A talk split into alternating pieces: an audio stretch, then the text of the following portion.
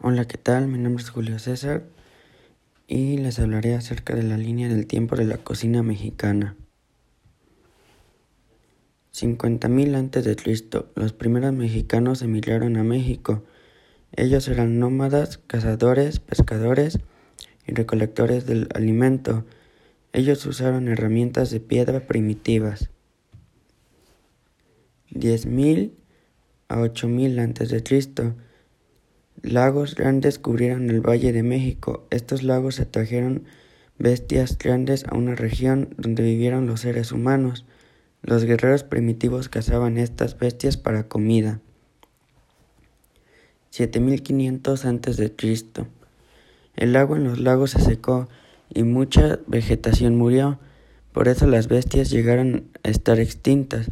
Los mexicanos antiguos tuvieron que volver a comer insectos, lagartos, serpientes, roedores, las semillas, las raíces, las bayas, los huevos y los crustáceos, y los cazadores comenzaron a cazar animales pequeños. 7000 antes de Cristo. En el sur de México, especialmente en Tehuacán, la gente comenzó a experimentar con agricultura. 7000 y 5000 antes de Cristo.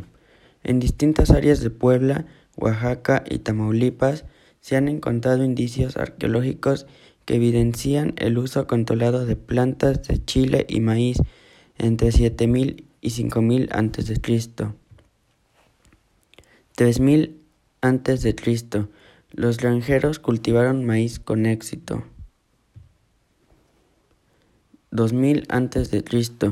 Maíz, los frijoles domesticados chiles y calabaza se convirtieron en una fuente extensa del alimento.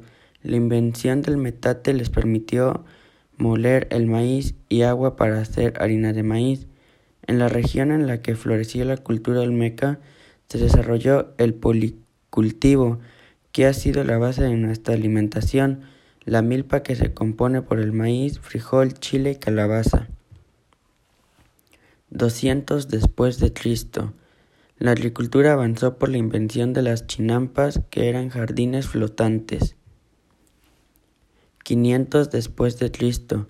Los mayas descubrieron un árbol de cacao en la selva tropical.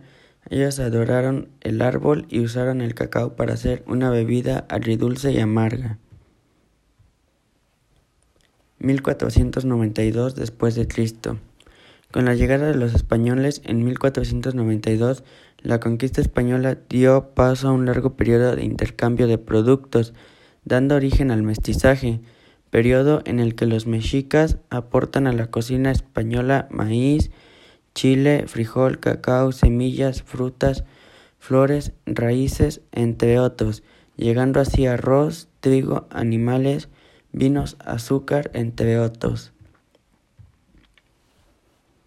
1519 después de Cristo.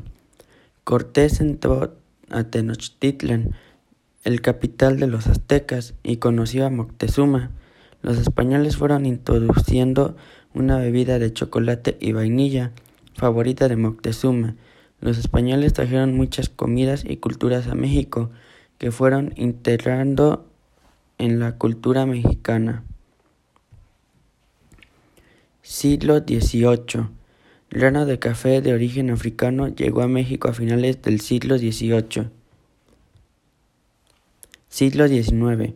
Con la llegada de la monarquía francesa a mediados del siglo XIX, Maximiliano y Carlota entran al castillo de Chapultepec, trayendo consigo a su sequito y a platillos provenientes de Francia y Austria, así de su fina repostería, semitas, cuernitos, flan napolitano, pastel de piña, volteado, etc.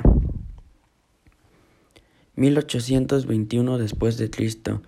Al consumarse la independencia, en 1821 llegaron extranjeros de Europa y de los Estados Unidos, muchos de los cuales se establecieron en nuestro país e introdujeron algunas de sus costumbres en la comida. Siglo XX. A partir de la última década del siglo XX se ha desarrollado un movimiento gastronómico conocido como alta cocina mexicana. 1970 después de Cristo. En la década de 1970 se pensaba que la gastronomía nacional no debía llegar a las grandes mesas, una idea aprendida quizá de la época de principios de siglo cuando todo lo que tenía un mínimo de importancia o prestigio era de origen francés, tanto en la comida como en las artes o la arquitectura. 1977 después de Cristo. El tequila recibió la denominación de origen el 13 de octubre de 1977, fecha a partir de la cual se incrementó la calidad en su producción y por consiguiente aumentó su proyección internacional. Siglo XXI. Para principios del siglo XXI, en varias ciudades de México es posible encontrar restaurantes de las más diversas especialidades. 2010.